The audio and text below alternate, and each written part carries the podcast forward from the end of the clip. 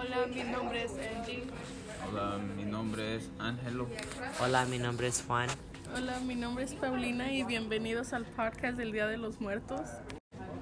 ¿Qué se pone en una ofrenda, Paulina? En una ofrenda se pone comida para que el muerto coma su comida aquí. favorita, se pone sal para que el alma no se corrompa, papel picado que significa la unión entre la vida y la muerte, una foto del muerto para que se, para que se vea a quién fue dedicado y velas para ascensión del espíritu. He escuchado que la gente habla mucho de las ofrendas. ¿Qué es una ofrenda, Angelo?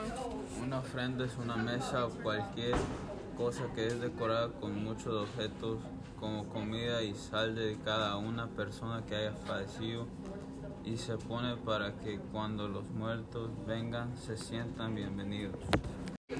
¿Cuándo se celebra el Día de los Muertos, Angie? El Día de los Muertos se celebra el primero y segundo de noviembre.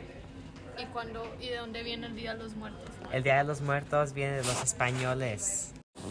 Oye, Paulina, ¿dónde se celebra el Día de los Muertos? El Día de los Muertos se celebra en México, América Central y en los Estados Unidos.